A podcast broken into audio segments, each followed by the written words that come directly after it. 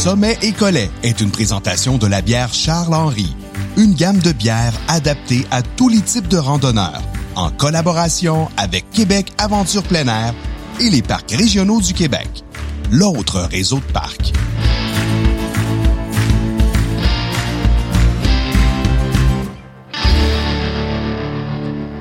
Hey, tellement content d'être là pour le premier balado Sommet et Collet animé par moi-même, Alexis le randonneur. Ça me fait plaisir. Bienvenue, euh, Bianca Pomerleau. Je vous la présente un petit peu plus dans quelques secondes. Mais pour l'heure, euh, je vous remercie d'être là. Il y aura un balado une fois par mois. Et euh, bon, on discutera de plein de choses autour de la randonnée, évidemment, de la montagne, euh, on parlera de bière aussi. On recevra euh, des brasseurs et vous verrez tantôt euh, mon ami Sylvain, brasseur maison, qui viendra nous jaser à l'occasion. Bianca, tu viens de sortir un livre. Oui. Alors toi, tu es euh, dans la vie réviseur, rédactrice. Rédactrice, réviseur. Alors ça, c'est ton job euh, quotidien, disons-le comme ça. D'écrire, oui. Et là, tu as développé ce projet-là. Là, je veux que tu m'en parles évidemment plus longuement euh, du projet, mais j'aimerais que tu me parles de toi un petit peu plus. ça fait longtemps que tu fais de, de, la rando. Je sais que tu écrit un blog.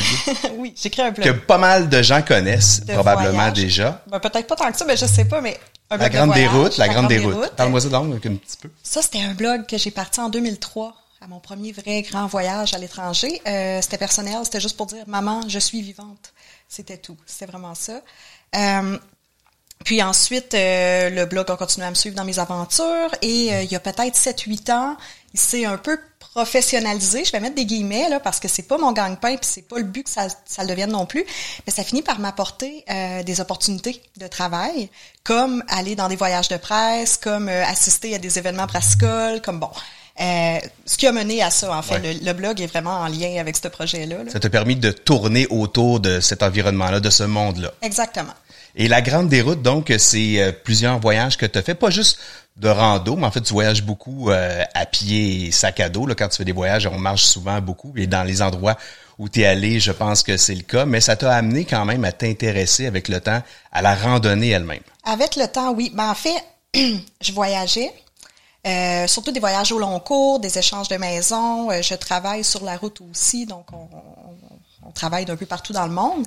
Euh, puis j'ai toujours été intéressée par la rando, mais j'en parlais pas sur le blog parce que je faisais juste des petites randos, puis je manquais de confiance en moi. Puis je pensais pas que je pouvais faire des grosses randos, euh, gravir des sommets. pour moi, c'était inaccessible. Euh, fait que c'est quand même récent dans ma vie que je fais vraiment de la rando. C'est euh, arrivé tard, honnêtement là. Ouais. Ouais. Fait que mais c'est ça. Fait que c'est un, un blog qui nous amène surtout en voyage. Puis dans les dernières années, ben là j'ai parlé plus de rando évidemment parce que ça a pris une place dans ma vie grandissante. T'as euh, autre chose qui prend beaucoup de place dans ta vie. T'as trois enfants. Oui. Où c'est que ça va? Ben, en fait, c'est que euh, c'est quand même euh, beaucoup de travail, puis on pourrait y revenir, mais beaucoup de travail écrire un livre comme celui-là. T'as fait beaucoup de routes. Euh, je veux juste une petite parenthèse et que tu me dises comment t'as combiné ça avec la vie familiale? nous, d'habitude, l'été, on est en voyage. Donc, quand j'ai eu ce contrat-là, on a annulé un été en Amérique latine pour faire ça. Et là, j'ai annoncé aux enfants, les enfants, on passe l'été au Québec, puis on fait de la rando. Ça n'a pas tant été populaire comme, comme idée. Fait qu'on est parti les deux premiers mois. Euh, on a fait des échanges de maisons dans différentes régions du Québec et du pet sitting, du home sitting. Euh, puis les enfants ont suivi. Donc ça a été un gros baptême de rando pour eux, là, à trois, quatre par semaine. C'était pas... Euh, quand même.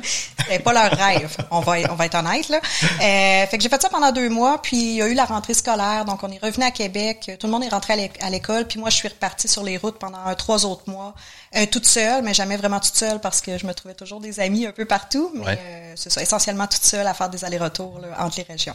Donc c'est euh, vraiment euh, un livre où tu as pu combiner ta passion parce que au-delà du voyage et de la rando, tu étais déjà une amatrice de bière euh, artisanale, bière locale. Comment ça, ça a débuté pour toi, ça, euh, cet amour-là, cet, cet engouement-là pour les bières? Ça, ça, a commencé au cégep. J'étais... Euh, j'étais coordonnatrice du bureau voyage. Je sais pas si ça existe encore les bureaux voyage, mais il y avait ça là, au cégep euh, dans le temps. Puis on faisait les soirées bières du monde pour nous financer. Et ma job, c'était de faire la sélection des bières. Mais là, dans le temps, là, dans le temps, c'est en 2001. là, tu vas me parler de bières belges, là, j'imagine aussi. Parce qu'on n'avait pas grand-chose encore au Québec. Il y avait quelques microbrasseries. Moi, j'avais commencé à me tenir à la Barberie à Québec dans ce temps-là j'avais peut-être même pas l'âge de rentrer en fait, mais euh, ça a été mon initiation avec la bière euh, artisanale. Mais c'est ça, au Québec, on n'avait pas énormément de choses. Donc, euh, j'ai assisté à des ateliers d'accord bière et je pense que c'était bière et chocolat mon premier. En tout cas, j'ai retenu la bière. puis à, à, partir de ce moment-là, ça m'a fascinée. Puis je suis restée comme une observatrice hyper intéressée. Je suis pas une experte mais une observatrice tenace euh, et très intéressée depuis une vingtaine d'années, finalement. Tu te dit, oh, chocolat, bière, il y a quelque chose là. il y avait quelque chose là, mais j'ai retenu surtout la bière, finalement. ouais. Puis donc, tu as continué, à, comme tu dis, à, découvrir à chaque fois qu'il y avait des nouveautés, parce qu'à l'époque, comme tu dis, il y avait pas beaucoup de microbrasseurs ici euh, au Québec. Ça, c'est beaucoup multiplié euh, depuis, mais c'était, il y en avait quelques-unes à l'époque. Oui, oui, c'était tranquille, on s'entend ici. Euh, puis dans le fond, puisque je voyageais, ben j'ai toujours intégré le tourisme brassicole dans mes aventures. Donc euh, dès qu'il y avait une distillerie, une microbrasserie, je la visitais, peu importe j'étais où dans le monde, je la trouvais, puis j'y allais. Euh, fait que quand ça a commencé à se multiplier au Québec, j'étais pas mal contente parce que je suis un peu la fille qui va faire 200 km de route aller-retour juste pour aller visiter une nouvelle microbrasserie. Donc euh, ouais. Donc ça a toujours fait partie de toi, ça a toujours intégré. Donc c'était un naturel pour toi ce livre-là. À décrire ce livre-là. et, et, comment t'en es venu à le faire? Parce que euh, pour les gens qui ne savent pas, cette version-là, bon, c'est notre version québécoise, mais euh, t'as rien inventé dans le sens que le livre et la formule existaient déjà euh, sur d'autres marchés. C'est une, euh, ben, c'est une série, hein, Rando-Bière. Donc, c'est euh, la maison d'édition Helvétique, qui est une maison d'édition suisse, euh, qui a parti de cette série-là. Fait qu'on a Rando-Bière en France, en Belgique, en Suisse, en Bavière, Colorado et Nord-Ouest américain, et maintenant Québec. Et il y en a d'autres en production à suivre. et en fait, moi, j'ai été dans un voyage de presse pour la sortie de Rando-Bière en France. Et tout le long, ça je le dis tout le temps, là, mais tout le long du voyage de presse, j'étais fatigante parce que j'arrêtais pas de dire oh my god ça en prend un au Québec ça en prend un au Québec. Mais mon dieu s'il y en a un au Québec c'est moi qui dois tu sais. Fait que j'en ai fait une petite obsession euh, puis finalement les auteurs euh, et autrices de la version française et de la version belge m'ont mis en contact avec l'éditeur. Je pense qu'il était juste tanné d'en entendre parler. Donc c'est toi qui les achalais là. J'ai les achalais mais tu sais je, m'avançais pas nécessairement mais je disais mais mon dieu tu sais ça nous prend ça au Québec. Puis j'avais entendu parler par eux que euh, c'était dans la mire de l'éditeur d'avoir une version québécoise. C'était pas clair clair s'il y avait quelqu'un déjà euh, en vue. Euh, fait que bref, ils nous ont mis en contact, puis la réponse que j'ai eue de l'éditeur, c'est nous attendions ce courriel avec impatience. Fait que je sais pas si c'est moi qui attendais ou quelqu'un, mais je, vais le prendre. Fait que pourquoi pas? Ben pourquoi pas? Euh, puis en fait, c'est ça, on s'est parlé, je pense, trois jours après ce courriel-là. Euh, la semaine d'après, je partais sur les routes, on faisait des petits tests pour voir si, euh, si on s'entendait bien, là, si je pouvais suivre la ligne éditoriale. Le mois d'après, je signais, puis je partais pour cinq mois sur les routes. Wow! Et, et comment euh, s'est fait le plan de travail? J'imagine évidemment qu'il y avait déjà une expertise de, de construite autour de ces livres-là par l'éditeur, mais euh, j'imagine que tu as mis ton grain de sel à toi ici. Il fallait que tu bâtisses avec tes connaissances ce que eux probablement n'avaient pas déterminé un, plan de match. Là. Je vais aller où, je vais, je vais boire quoi? Ou quel type de rando, parce que j'imagine que tu voulais aussi rester varié là-dedans. Oui, ben on avait comme une ligne éditoriale qui est commune à toutes les éditions. Donc, on veut des randos qui sont faciles et des randos qui sont intermédiaires difficiles. On veut une variété là-dedans. On veut une variété dans la longueur, dans le type de paysage. Et on veut que ça couvre pas pire le territoire. Tu sais, c'est pas une couverture parfaite, on s'entend, mais on voulait pas... Euh, 10 randos en Gaspésie, puis aucune en Abitibi. On voulait que ça touche un petit peu à tout. Euh, du côté des bières, c'est un peu le même principe. On voulait de la variété. Bon, euh, mais après ça, moi, j'ai eu carte blanche. Moi, on m'a fait une confiance ridiculement trop grande. souvent, je, leur écrivais. Pourquoi tu dis ridiculement trop grande? Parce que j'étais, mais, vous, je, je, comprenais pas pourquoi on me faisait autant confiance. Là. Moi, c'était vraiment, pour moi, c'était nouveau. Donc, j'arrêtais pas de leur écrire puis de leur donner des nouvelles. Puis ils étaient là, ouais, ouais, c'est cool. d'accord, tu sais, j'ai comme, je voulais pas regarder ce que j'ai. Non, non, tu fais confiance. OK, parfait, ben je vais continuer. parce que, oui, parce que tu n'avais jamais écrit de livre auparavant, est-ce que je me pas trompe? Pas de livre, non. Mon, boulot, c'est d'écrire, mais pas un livre, là, euh, officiellement. J'en ai révisé. Côté de l'écriture, il n'y avait pas de problème, évidemment. Non, non, c'est ça. Mais euh, je, pense même du côté, tu sais, des choix, euh, on n'a jamais questionné mes choix non plus. Je pense qu'on m'a fait quand même euh, bien confiance. En même temps, eux sont en Suisse et en France, hein, donc c'est ça que c'était un peu plus. c'était moi l'experte. Il y avait, il y avait pas le choix. Il y avait pas le choix. C'est un peu ça. et là, donc, tu t'es promené un peu partout à travers le Québec. J'ai lu qu'il y avait certaines régions qui avaient été mises de côté, en tout cas oui. Pour cette première édition, on va le dire comme ça. euh, puis pour plein de raisons, parce qu'évidemment, euh, il y a aussi, euh, on veut un nombre de rando X ou on veut un nombre de pages X chez l'éditeur. J'imagine qu'on va peut-être se reprendre dans le futur. Ben, j'aimerais bien ça. Il y a de la place, en tout cas, encore. Ben oui, ben par exemple, la Bay James, il n'y avait pas de microbrasserie parce que ça, ça a été fait en 2019, il faut le mentionner. Il y a eu la pandémie qui a tout mis de côté. Mais Et en deux ans, il s'en passe des choses. C'est ça. Donc, euh, la microbrasserie, euh, c'est quoi, c'est Maître Renard à Chibougamau, ben, il l'avait pas, moi, quand je passais, tu sais. Fait que cette région-là, il y en avait juste pas de microbrasserie. Euh, j'ai pas été capable de me rendre jusqu'à Natashquan parce que là, à un moment donné, j'ai quand même fait 20 000 kilomètres de route pour ce livre-là. Donc, euh, on avait des, des, des, contraintes de temps aussi. Rendu en novembre, c'est plus super évident de faire de la rando partout. Donc, il y a, y, a, eu des choix difficiles là où j'ai dû faire tant pis. Parce que tu as vraiment travailler la chose pendant X mois, mais de la même année, là. C'est-à-dire que tu as, bouffé ces kilomètres-là, tu as bu ces litres de bière-là pour que ça sorte, boum, en quoi, à 5-6 mois? J'ai fait cinq mois de travail terrain, puis ensuite euh, un mois de révision. Euh, puis de vérification en fait.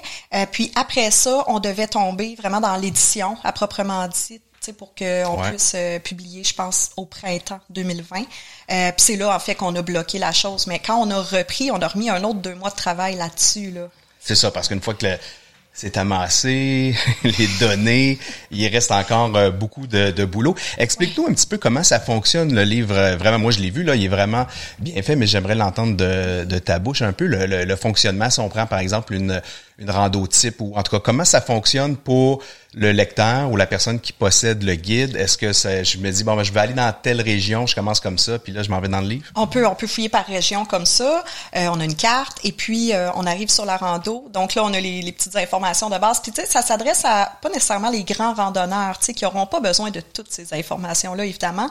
Euh, mais là on va avoir la longueur, le dénivelé, le type de terrain, est-ce qu'on a le droit au chien, est-ce qu'il y a un prix d'accès, est-ce que c'est ouvert à l'année. Bon, donc, toutes les petites euh, informations techniques de la rando. On va avoir une petite courbe de dénivelé, on va, on va voir tout ça. Euh, et puis, la rando va être décrite en texte avec des petites données touristiques à gauche et à droite, mais c'est vraiment, puis c'est assez détaillé. Là. Exemple, les randos urbaines, c'est un peu tourne à droite, troisième rue, tourne à gauche, regarde à côté, il y a telle chose. Fait que c'est assez, on, on, prend par la main. Oui, parce qu'étonnamment, il y a, on a une rando, par exemple, à Montréal. Oui, on a quatre à Montréal. ça, ça faisait partie des choix éditoriaux là, que J'aurais peut-être pas pensé faire ça. Ouais. Mais dans toutes les autres éditions, il y en a. Donc, on m'a demandé des randos urbaines. J'ai fait, ben, OK, jouons le jeu, tu sais. Ouais, puis il faut se dire aussi que sur l'île de Montréal, il y a quand même un certain volume euh, de gens de, de microbrasserie. Donc, euh, on amalgame avec ça une, une rando qui est une, promenade urbaine. Une promenade urbaine, De quelques kilomètres. Puis euh, je, me, je, je, les ai, euh, je les ai faites quand même assez demandantes. Là. Je veux dire, on fait pas juste trois kilomètres, tu sais, on, on, se promène là. Donc, on la mérite notre bière là, à la fin. Elle est d'autant euh, meilleure euh, si on fait un, bel effort comme ça. Euh, on peut peut-être montrer quelques quelques images ou quelques pages à l'écran pour les gens justement. On en prendre une. on va en prendre une à Québec. Là. Je sais pas si on donc, voit comme ça. à Limoilou. Donc on a un petit petit résumé ici. Les informations techniques sont là. Euh, encore les informations pour la rando avec une petite carte. Et parfois, il y a des chiffres aussi dans le texte qui vont référer à la carte. Euh, la bière de fin de rando, hein, parce qu'on recommande une bière de fin de rando. Vous pouvez boire ce que vous voulez à la fin, mais nous, c'est notre recommandation. On la décrit sommairement. Là, on s'entend que c'est euh, c'est très euh, en surface. Là. Euh, ensuite, vraiment la randonnée qui est décrite en texte. Et à la fin, on va parler, ben, en fait, les transports pour se rendre là, les informations sur le sentier, les informations touristiques de la région. Et on parle du brasseur, l'adresse de la brasserie, la brasserie. Et parfois, il y a d'autres brasseries à proximité. Et on va aussi dire où est-ce qu'on peut déguster cette bière-là. Parce que des fois, euh, ça, on arrive, c'est pas ouvert. Bon, ben, où est-ce qu'on peut l'acheter à proximité? Oui, c'est ça. Parce que certaines, c'est uniquement sur place. Pour d'autres, on peut la trouver en tablette euh, ou ailleurs. Bref, euh, bravo encore pour ce livre-là. c'est vraiment fantastique. Je pense que ça prenait absolument euh, ça sur nos tablettes ici en librairie. Et, et, même moi qui connais beaucoup d'endroits, beaucoup de microbrasseries, ben j'en ai euh, découvert encore ah, plus euh, à l'intérieur du livre. Alors ça, pour ça, c'est c'est vraiment génial. Est-ce que, en fait, qu'est-ce qui t'a marqué pendant pendant l'écriture? Qu'est-ce que tu as trouvé peut-être le plus difficile? Le plus difficile, à part, à part la logistique, là, Ouais, qui doit pas être évidente. Parlons-en d'ailleurs de logistique. Euh, on parlait de plan tantôt. Euh, évidemment, ta logistique euh, familiale aussi à travers ça. Et de travail. Et de Moi, travail, je continuais à avoir mes clients là à travers ça. Donc, je faisais une petite rando, j'écrivais un brouillon de texte. Après ça, je passais sur le mandat d'un client. Puis là, après ça, j'allais déguster les bières. après ça, j'interviewais. Tu sais, ça, ça roulait. Oh, des gros mois. Mais, les bières que tu as sélectionnées? Oui. Parce que là, tu nous fais une suggestion à la fin, mais c'est pas nécessairement la meilleure ou ta meilleure non plus. Non, c'est pas juste mes goûts parce que ça serait pas la même sélection. Euh, en fait, j'ai goûté toutes les bières des sélections régulières de toutes les microbrasseries visitées. Euh, et puis j'ai essayé de faire une certaine sélection. Je voulais pas qu'il y ait 20 IPA sur 40 là, tu sais. Euh, fait que j'ai été chercher des bières qui étaient plus dans le style classique, qui va peut-être plaire à quelqu'un qui est un petit peu moins aventureux, mais en même temps, j'ai eu envie d'aller, tu sais, chatouiller un petit peu le goût du risque pour ceux qui sont peut-être moins habitués. Donc, euh, on a un start aux arachides là aussi là-dedans. fait que, euh, mais il a fallu que j'écoute tout. Puis sur ce point-là, ben moi, j'ai mes préférences en matière de bière, euh, mais là, vu que je devais toujours tout goûter, euh, ben ça m'a fait apprécier des styles que j'appréciais peut-être moins naturellement avant. Donc, je me suis mis à boire des types de bières que je buvais pas spontanément. Donc, euh, c'était c'était un bel apprentissage. Comme par exemple. mais tout ce qui tourne dans le roux, dans les rousses et tout, je suis moins. tout ce qui est caramélisé, plus sucré, je suis un petit peu moins là-dedans. Euh, moi, j'aime les bières, euh, j'aime les bières fortes, j'aime les bières houblonnées. Euh, et puis, avec ce livre-là, j'ai fini par goûter beaucoup de, de, de bonnes blondes rafraîchissantes, des pilsners, des, des tu sais. Ouais. Euh, ouais, puis là, puis finalement, j'ai fini par euh, par changer un petit peu mon, mon, mon, fusil d'épaule, puis je, je, me suis mis à acheter ces types de bières-là pour mieux les goûter, pour mieux les apprécier, mieux les comprendre. Là, on parle beaucoup de bière, mais c'est un livre aussi sur euh, sur la rando. Euh, est-ce qu'il y a spontanément, puis là, je veux pas te prendre au dépourvu, mais est-ce qu'il y aurait spontanément trois randonnées qui t'ont qui t'ont marqué euh, à travers le livre? Oui, ça va être quand même assez personnel parce que tantôt tu as mentionné ah tu sais tu faisais de la rando depuis longtemps mais c'est pas vrai. Moi depuis que je voyage, je suis attirée par la rando. Euh, mais j'ai toujours fait des randos du dimanche parce que je ne croyais pas avoir les capacités. Je pensais pas être assez en forme, assez débrouillarde. Je me sentais pas assez équipée, tu sais. Euh, fait que moi, entre la rando du dimanche que tu fais en Converse avec 375 millilitres d'eau, puis la rando euh, qui te prend un peu plus de préparation, j'étais pas capable de passer le pas. Puis euh, c'est un peu avant la réalisation de ce livre-là que j'ai réussi à passer ce pas-là grâce à ma mentor de randonnée. euh, mais bref, fait, quand j'ai réalisé ça, j'ai fait beaucoup de rando pour quelqu'un qui en faisait pas depuis si longtemps que ça. Euh, fait que la première fois, moi, que j'ai monté une montagne dans le parc national de la Gaspésie, toute seule, ça a été une méchante belle... Euh, belle expérience. oui, un, bel accomplissement. Tu sais, je me suis sentie vraiment... Je me suis sentie haute, on va le dire de même, parce que pour moi, c'était inaccessible si on recule de peut-être 5-6 ans. Euh, fait que j'étais vraiment contente de faire ça. Et puis le parc national de la Gaspésie, ben c'est resté un peu mon coin préféré du Québec pour randonner depuis ce temps-là. Je suis tout le temps en train d'y retourner. Euh, probablement, en tout cas comme moi. Euh, si je remonte à mes premières randos, puis d'ailleurs une des marquantes, c'était pour moi la boucle du Mont Albert, une de mes ah, premières. Ben euh, je pense que ce qui touche et ce qui attire vraiment les gens dans ces randos-là, entre autres en Gaspésie, c'est le milieu alpin, vraiment qu'on va vivre, qui est complètement différent de ce qu'on retrouve un peu partout au Québec avec la forêt qui est beaucoup plus dense de façon générale ou avec quelques sommets avec une petite ouverture pour un panorama. Là, vraiment, c'est à perte de vue à 360 degrés. Parfois, les, les éléments de la nature euh, qui, qui, se, qui se déchaînent un petit peu plus. Je l'ai bien vécu, ça, euh, dernièrement. Ben, c'est probablement ça qui, euh, qui vraiment touche les gens qui, qui font ces randos-là pour la première fois au milieu alpin. Puis surtout quand c'est la première fois, c'est un milieu qui est tellement, ça nous semble inaccessible avant d'y aller pour la première fois justement. Donc je pense que ouais, le côté sauvage et tout ça, fait que ça, ça, ça m'a marqué beaucoup. Puis ça reste un, super endroit pour randonner. Euh, j'ai eu un coup de cœur pour les collines Kekeko. À Rouen-Noranda, je sais pas si tu as déjà été là. Non, non. Euh, c'est rare que les gens font ouais. Mais euh, c'est tellement beau, il y a tellement des beaux sentiers, on a même des sentiers quand même assez exigeants là-dedans, on a des points de vue incroyables, on a un peu de tout. C'est à 8 km, je pense, de, de la ville de Rouen-Noranda. Euh, fait que c'est un gros coup de cœur, alors que moi, je vais souvent en Abitibi, j'ai jamais pensé aller là. Non, c'est ça. Moi aussi, je suis déjà allé en Abitibi euh, pour pour d'autres raisons, mais j'ai jamais. Le prochain coup, faut pouvoir aller là. Ouais, pourquoi pas. Écoute, euh, on termine le premier segment. Vraiment, euh, merci de ta générosité. je vais passer maintenant au bloc 2, qui est un bloc où je réponds à vos questions. sur Facebook. Donc, on vous a demandé ce mois-ci quelles étaient vos questions sur le show de télé et on a eu euh, quand même pas mal de, de, de, questions euh, et étonnamment plusieurs qui sont revenus ah, ben très souvent. ouais, pas mal, pas mal souvent les mêmes. Euh, entre autres, comment je sélectionne ou en tout cas comment l'équipe sélectionne les invités.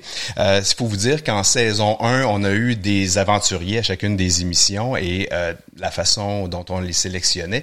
Ben très simplement, est-ce qu'on a un, aventurier qui est dans la région où on va d'abord, euh, un aventurier qui avait des choses évidemment à raconter et aussi des images à nous fournir. C'est très important. Il faut pas oublier que nous on fait de la télé avec Alexis le randonneur et euh, on a besoin de, de, de vidéos et de photos pour pouvoir illustrer le propos de nos invités. Alors ça, c'est euh, en tout cas, pour la saison 1, c'était les principaux éléments qui faisaient qu'on choisissait des invités. Cette année, saison 2, euh, là, ça a été un petit peu différent parce que si vous avez remarqué, on a passé un peu moins de temps sur l'histoire des invités. En fait, les invités que j'avais, c'était beaucoup plus des gens dans mon entourage, des gens que je connaissais, des amis, ma famille.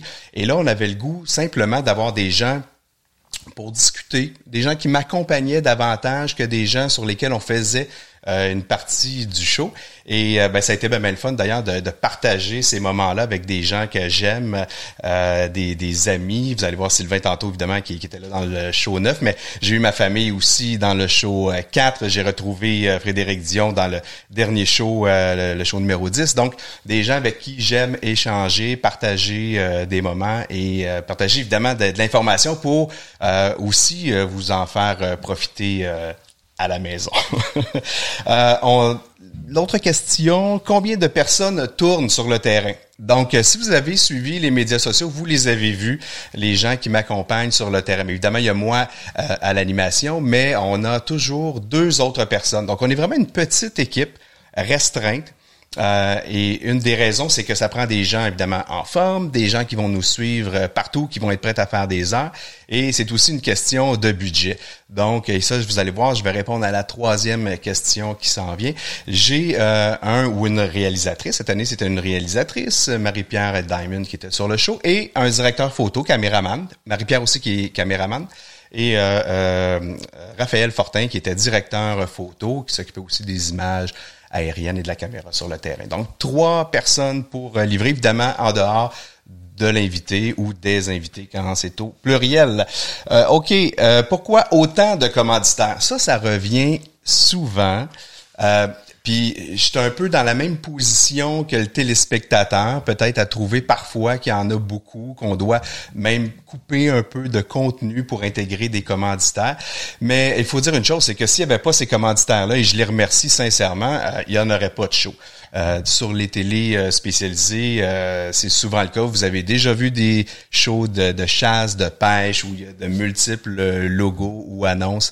je pense qu'on a quand même bien fait hein, du côté d'Alexis le randonneur au niveau de l'intégration. Je pense qu'on est c'est de rester le plus soft possible, d'intégrer des capsules aussi qui vont donner quand même du contenu pertinent pour les gens qui nous écoutent.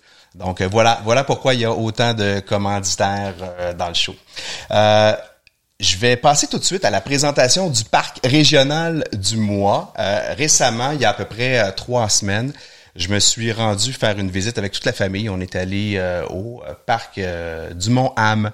Tu connais? Je l'aime tellement. J'aime ce parc-là. c'est un beau parc, puis d'ailleurs, c'est un beau parc parce qu'ils ont une belle montagne. Oui. si tu as fait l'ascension jusqu'au sommet, on va trouver une photo, quoi. Là-dedans. Là-dedans, oui.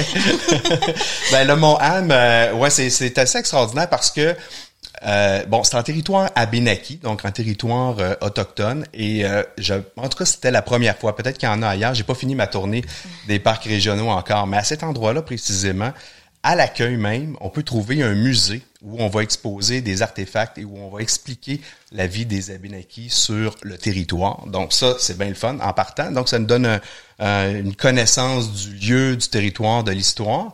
Et euh, il y a jumelé à ça toute une offre d'hébergement euh, spécifique et, et, différente. Entre autres, vous pouvez avoir la possibilité de coucher sous un tipi. Euh, qui est vraiment bien monté, bien aménagé. Moi, j'ai fait l'expérience. Ça, t'en as testé? Euh... Non, j'ai, moi, j'étais du côté des tentes euh, okay. prospecteurs. Ah, oui. Ça aussi, c'est quand même pas mal. Hein. C'est comme une tente sous une tente. Euh, bien équipé encore là, de la grosse toile. Euh, il y a la possibilité de, de s'installer avec nos matelas. Euh, c'est des bases en bois. Là.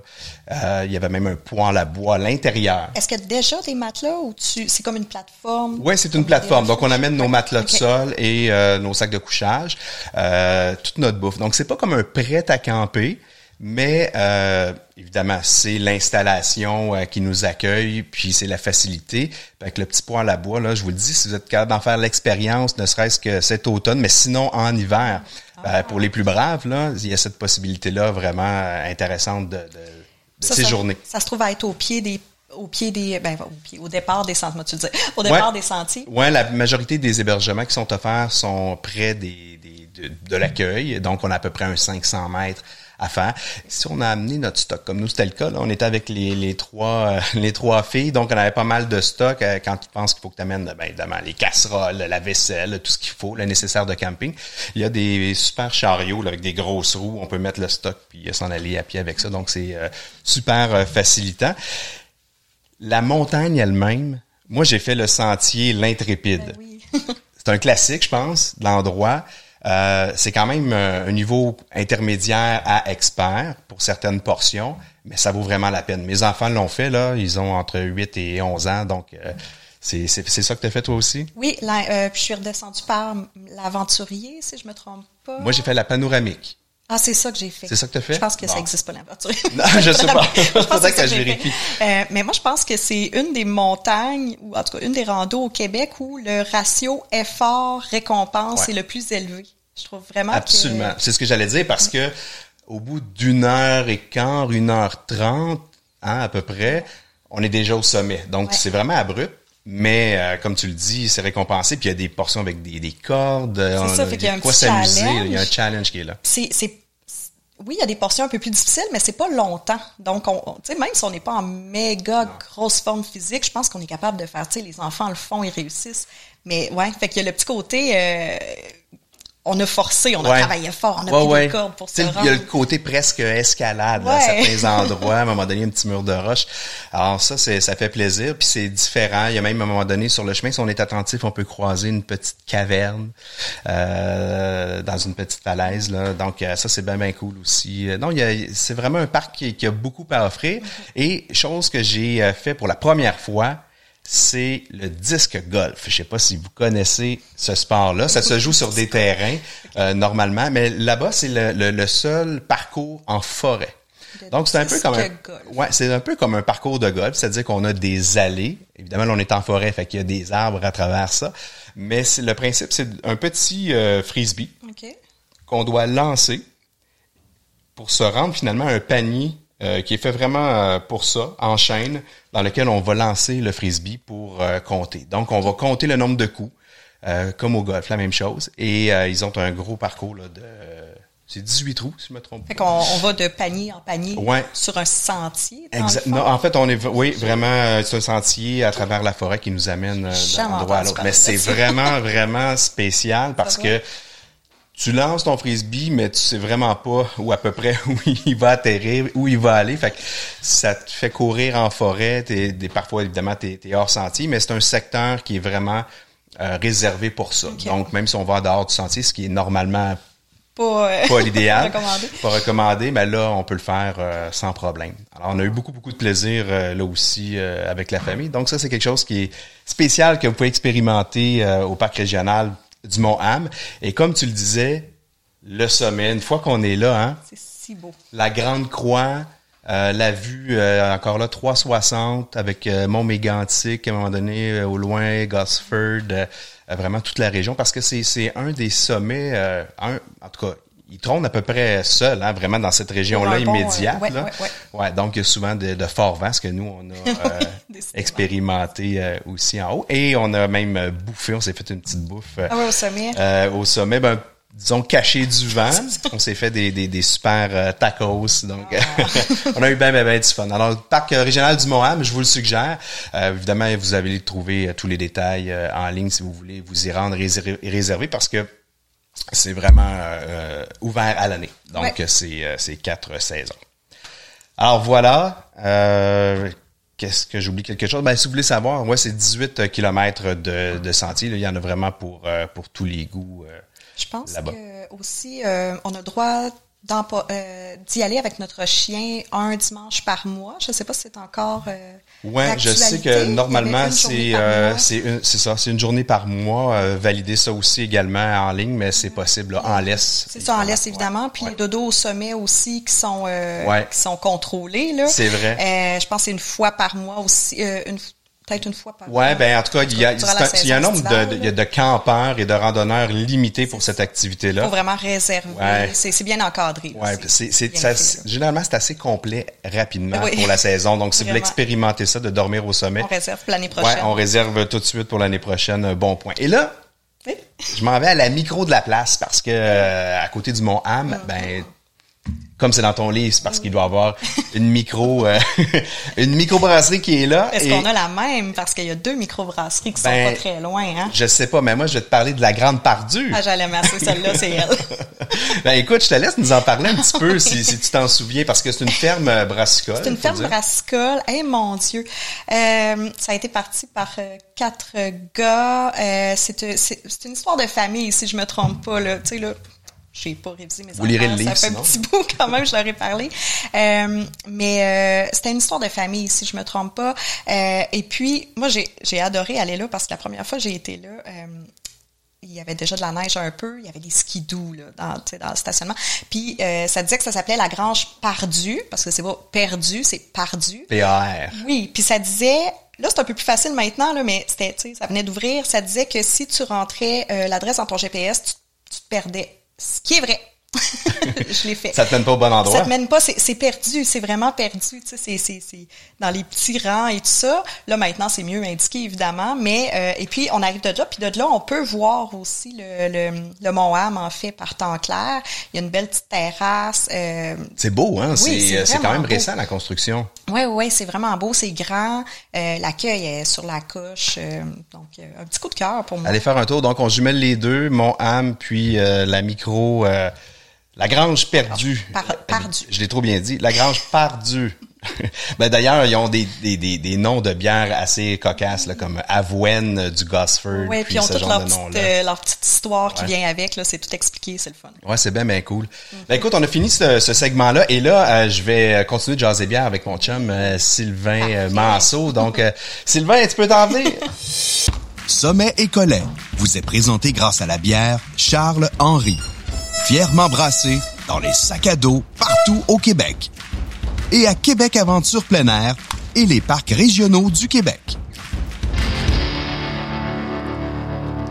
Sylvain Manceau! Hey, bonjour Alexis! salut, salut. Écoute, euh, notre, euh, je dis, je me plais à le dire comme ça, notre brasseur maison. Euh, mais toi, tu, tu, contre-attaques en disant toujours le nano-brasseur. Ah ouais, nano-brasseur parce que je brasse vraiment des, des petits brassins. Là. On est dans, dans le 20 litres, 22 litres. Là. Alors, euh, on n'est pas dans les dans les gros brassages, mais euh, ça. Tu t'amuses. Ça, ouais, ouais, n'empêche que ça, ça permet d'exprimer une certaine créativité, là, puis de, de faire plusieurs brasses, là, soit dans une même journée ou même, euh, tu sais, quand même assez rapidement. Au lieu de faire des grosses brasses, puis euh, les étraîner longtemps, ben, ça permet d'en faire plusieurs. Et là, euh, écoute, tu vas revenir euh, comme ça sporadiquement au cours de, la saison. Euh, aujourd'hui, je voulais que tu commences par nous jaser un petit peu de, comment toi ta passion a démarré, parce que je le sais, il y en a qui vont écouter le, le, balado puis qui vont dire ah, moi j'adore la bière, j'aimerais ça brasser de la bière, je sais pas par où commencer. Mais la passion est là. Toi, ça, elle est née comment cette passion-là? Comment ça, ça a débuté tout ça? Ben, elle date pas d'hier, puis euh, je pense que ça doit être un parcours assez classique des, des tripeux de, de bière du Québec. c'est sûr qu'au Québec, on a quand même une tradition, là, on, on a euh, les Unibrou, les Boréal, les brasseurs RJ qui ont, un peu défriché, puis euh, cette passion-là est née là, justement, de, ces micros-là qui faisaient de la très bonne bière. En même temps, tu sais, toujours dans, dans des styles, là, chacun faisait leur rousse euh, irlandaise, leur stout anglaise. tout le monde voulait se nicher ou en tout cas trouver sa place aussi. exactement, mais on avait peu de diversité, mais un grand talent de bière à ce moment-là. Euh, donc, ça a été un petit peu le contact avec ces, ces, ces micro-brasseries-là, ces précurseurs-là de ce qu'on connaît aujourd'hui. Mais en même temps, ça a toujours été une scène quand même assez dynamique. Hein. On remonte le mondial de la bière, c'est 1994. Déjà là, on a tiré des microbrasseries euh, des États-Unis, surtout de la Nouvelle-Angleterre. Puis là, ça nous permet d'être, ça nous permettait d'être en contact avec euh, d'autres styles de bière qui, qui étaient en émergence là-bas, qui sont venus un C'était quasiment C'était comme l'Expo 67, mais de la bière. à peu près, oui. Euh, on se souvient, on a eu une SAQ bière à Montréal où ce qu'il y avait, là, c'était des bières de partout à travers le monde. Fait que tout ce contact-là a créé en moi et probablement plusieurs euh, euh, brasseurs aujourd'hui, tu sais, un certain engouement. mais ça a vraiment été probablement le déclencheur, comme beaucoup d'aujourd'hui, la découverte de la IPA. Euh, moi, ça s'est fait dans l'Ouest américain à la fin des années 90 parce qu'on en trouvait à peu près pas au Québec. Ça, c'est pendant tes voyages de, de ski là-bas, quoi? Euh, non, randonnée en Oregon. OK, euh, randonnée. Ouais, ouais, ouais. Euh, IPA, donc le, premier contact avec l'amertume d'une bière, c'était un peu déstabilisant à ce moment-là. Mais en même temps, on l'a essayé, puis là, on, découvrait ça. Et l'idée de commencer à brasser est née là. Sauf que l'offre brassicole, pour, pour, pour se partir euh, à brasser à ce moment-là était peu diversifié. En fait, on avait surtout des kits. Donc, tu achetais le mou déjà brassé. En fait, les, les grains étaient déjà brassés. Tu le mou que tu faisais fermenter à la maison. Sinon, il y avait des kits en poudre.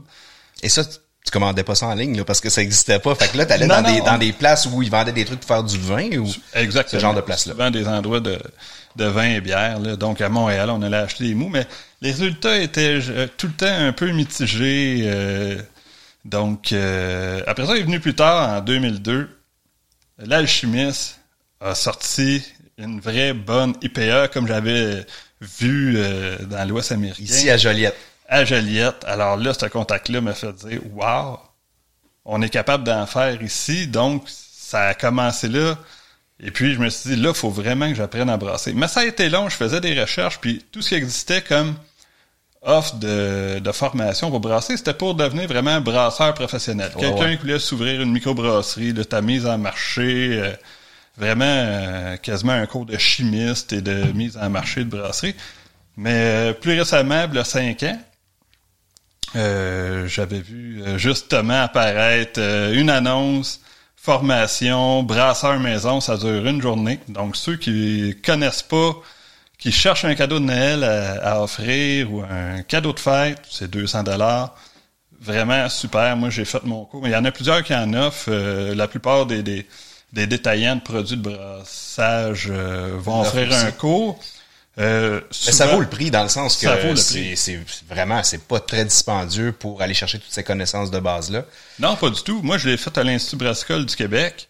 Et la beauté de la chose, c'est que pendant toute une journée, accompagné d'un maître brasseur. Moi, c'était le maître brasseur de Dieu du ciel qui était là, qui donnait le cours. Euh, tu brasses vraiment une bière toi-même. Et à la fin de la journée, tu pars avec ton petit fermenteur, avec la bière que tu as brassée, qui a la levure dedans, puis tu fais, tu fais fermenter ça chez toi pendant deux semaines. Donc, tu as deux semaines pour t'équiper euh, pour l'embouteiller, parce qu'au bout de deux semaines, il faut forcément que tu embouteilles euh, ta bière. Mais donc, vraiment, toute la journée, tu apprends à brasser, tu as les trucs, tu ci, ça.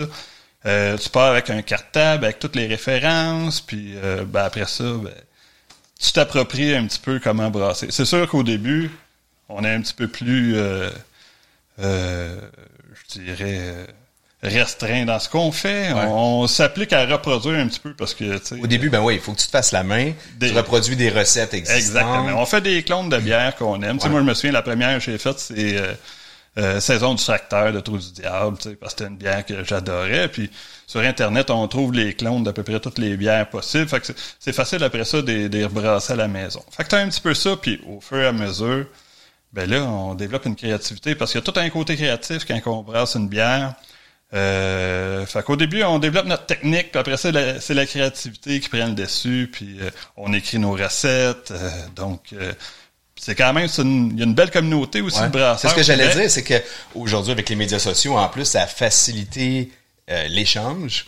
Donc, quelqu'un qui, comme toi, qui avait pas de mentor à l'époque, t'en as bavé peut-être un peu plus que quelqu'un qui pourrait démarrer aujourd'hui puis avoir de l'aide ou des conseils facilement en ligne à travers un groupe, par exemple? Effectivement. C'est sûr qu'il y en a qui ont beaucoup débuté avec un oncle ou quelqu'un qui a embrassé déjà, qui leur a montré. Euh, ben moi, c'est ça. Il a fallu que je prenne un cours, puis au début, ben, tu fais des erreurs et tout et tout. Mais euh, c'est ça, il y a les nano-brasseurs sur Facebook, est un groupe où ce qu'il y a vraiment des, des, des, des brasseurs microbrasseries professionnelles qui sont là, qui, qui vont coacher, euh, qui vont donner des, des trucs on pose une question, il va y avoir 200 euh, personnes qui vont répondre. Euh, on cherche une recette, ils vont en fournir. C'est, vraiment bien. Fait que c'est une belle communauté.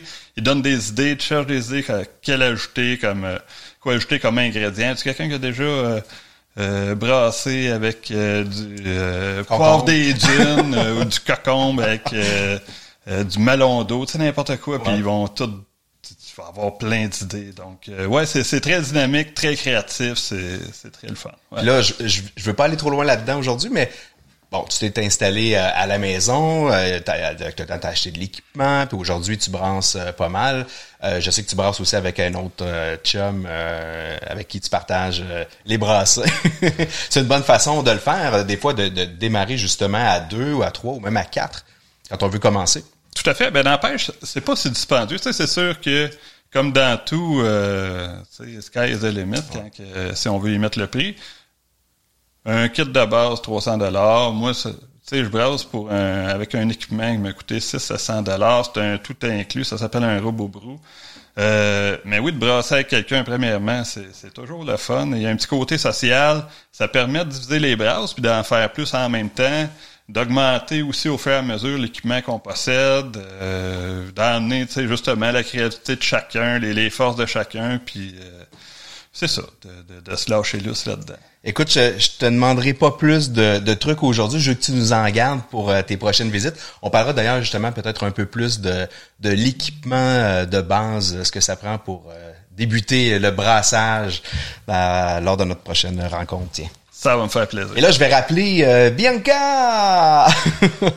le balado est diffusé une fois par mois sur différentes plateformes, dont le site alexislerandonneur.com, mais aussi notre chaîne YouTube. Mais sur le site web, vous allez trouver l'ensemble des plateformes où euh, le balado sera diffusé. Alors Bianca, oui. re-bienvenue. bonjour. Écoute, euh, tu m'as parlé, en fait, je t'ai posé une question où je t'ai dit, est-ce que tu as trois top rando. Tu m'as parlé euh, de la Gaspésie. évidemment, il y a beaucoup de rando à faire là. Euh, est-ce qu'il y a un endroit, euh, bon, tu m'as parlé de, la BTB. Est-ce qu'il y a un autre endroit où c'est peut-être un petit peu plus, en fait, un peu moins populaire, où ce serait pas un réflexe de dire, hey, je m'en vais faire une rando là, mais qu'il y a quelque chose à découvrir ou d'intéressant? Ah, c'est une bonne question. Mon Dieu. est tough, hein? Ouais, elle est tough quand même. D'habitude, c'est là que je plug la BTB, mais je l'ai déjà fait. Écoute, parle-moi donc de la Nodière, tiens, ma région d'adoption. Ben oui, Qu'est-ce que tu as fait dans le coin ici? Euh, la Nodière, ben la montagne noire, tu sais, je, je, je sais pas à quel point c'est une rando populaire, peut-être plus pour les gens, tu sais, du côté de Montréal puis par ici, mais moi, à Québec, quand je parlais de la montagne noire, les gens ne euh, connaissaient pas nécessairement. Fait bon, en tout cas, moi, je l'ai découvert comme ça. Ouais. Euh, et puis, j'ai été à Saint-Côme aussi. Là, je, je perds le nom. Euh, les chutes, le parc euh, des chutes à... Chute à boules. Chute à boules, c'est ça. Bon. D'ailleurs, le, le, le, show neuf de cette année que j'ai réalisé avec, euh, avec Sylvain. Mais, mais tu parlais d'abord de la montagne noire. oui, on peut en parler un petit peu. La, la montagne noire qui est en fait le sentier du libérateur. Mm-hmm. Parce qu'on va retrouver l'ancien avion, en fait, qui, s'est écrasé là avec des de jeunes soldats canadiens qui étaient de retour de Terre-Neuve. C'est ce qui en fait vraiment une attraction populaire. Comme tu dis, souvent, c'est des gens un peu plus peut-être de Montréal qui vont aller là pour faire des, des photos. Euh, ce qu'il faut souligner, par contre, c'est que la montagne, maintenant, a une tour au sommet, ce qu'il n'y avait pas avant. Quand tu le fais, je pense que c'était là. Euh, mais ça fait, c'est ça, ça fait trois ans, à peu près trois, quatre ans que c'est installé. Donc, c'est très récent, ouais. Ce qui nous permet justement d'avoir encore là un panorama 360 superbe sur l'ensemble des, Laurentides. On voit au loin même le, Mont Tremblant, euh, le Mont Blanc. Donc, c'est vraiment un bel endroit. Et particulièrement maintenant, là, en période de couleur, si vous voulez aller faire de belles photos, puis euh, aller profiter vraiment d'une vue spectaculaire, c'est probablement l'endroit euh, à visiter. si je te disais randonnée familiale, qu'est-ce qui te vient en tête? Euh, j'ai aimé beaucoup le sentier euh, Village Montagne à Sutton. Je sais pas si tu connais, mm. euh, mais c'est vraiment ça part du village. Ça on peut vraiment stationner la voiture en plein centre du village, entre les deux microbrasseries, tu sais, pour être sûr. Comme ça, on est certain. sur l'aller et sur le retour. c'est ça, exactement. Puis, on peut se rendre au début de la rando à la marche, mais c'est sûr que stationner la voiture plus près, quand on est avec des enfants, c'est toujours winner. Euh, et c'est un sentier qui va faire environ 10 km là, avec l'aller-retour. Euh, qui reste essentiellement sur le plat, mais qui suit euh, une rivière tout le long. C'est magnifique comme décor. Et au bout, on arrive euh, aux marmites de la sorcière, aux marmites aux sorcières, quelque chose comme ça. Et là, c'est vraiment des grosses roches avec, tu sais, on a des petits bassins, on peut se tremper les pieds là, on peut s'installer, prendre un petit lunch. Ça, c'est vraiment gagnant avec les enfants il y a une bonne distance, fait qu'on fait quand même un petit, un petit effort physique, mais c'est pas une rando qui est difficile. On n'atteint pas de sommet, on n'a pas nécessairement des points de vue, mais c'est beau tout le long. Euh, puis avec les enfants, ça a été vraiment un gros euh, un gros coup de cœur de leur côté. Ouais, parce que euh, ben, probablement aussi que il y a des enfants qui aiment moins faire cet effort-là de grimper, mais c'est vrai ce que tu dis, c'est que ça prend pas nécessairement une vue. C'est que si on a plusieurs attractions tout au long du sentier, comme par exemple des chutes, euh, des étangs où on peut se baigner, euh, quand il y a beaucoup d'attractions comme ça tout au long, je pense que ça occupe les enfants ah, euh, puis s'amusent aussi euh, tout autant. As-tu toi un item indispensable en rando que tu apportes avec toi toujours? Indispensable à part mon filtre à eau, mettons? C'est une bonne question. Il n'y a rien que tu te dis, ah, faut absolument que ça, j'amène ça, ou qui reste toujours dans ton sac à dos? J'ai pas mal tout le temps. Mon sac est toujours prêt, en fait. Fait que j'ai toujours ma frontale au cas où, j'ai toujours mon filtre à eau au cas où, même si la plupart du temps, j'en ai pas besoin, là, sauf quand je pars plusieurs journées. Euh, J'en connais comme ça, comme toi, qui, euh, qui ont toujours leur qui ont toujours, en tout cas, leur filtre à eau. C'est quelque chose de bien important, qui boivent beaucoup d'eau, ce qui est pas mon cas, mais euh, je sais qu'il y en a beaucoup qui, euh, qui traînent ça aussi dans leur sac. Et si tu pouvais choisir une seule et dernière rando, l'ultime rando, disons à travers les, les 40 que tu proposes oh, dans ton livre, ouais, je veux pas oh, faire de, de jaloux, mais je serais curieux. Ah, là-dedans?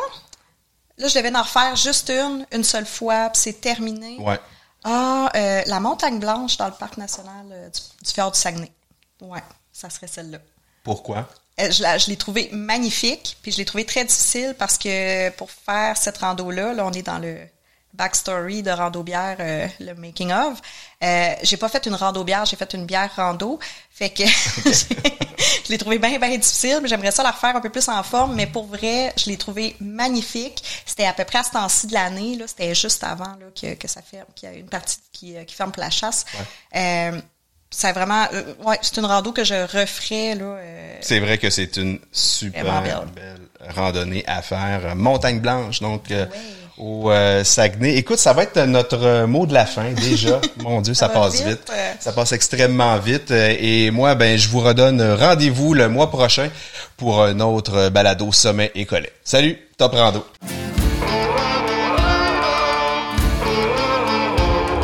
Sommet et collet vous a été fièrement présenté grâce à la bière Charles Henry. Sa blonde, blanche et ambrée offre différents parfums et arômes qui seront plaire à tous. Une légèreté avec du corps, facile à boire, surtout après votre rando. Et à Québec Aventure plein air et les parcs régionaux du Québec. Pour découvrir une nature surprenante et explorer les activités de plein air, consulte aventurequebec.ca.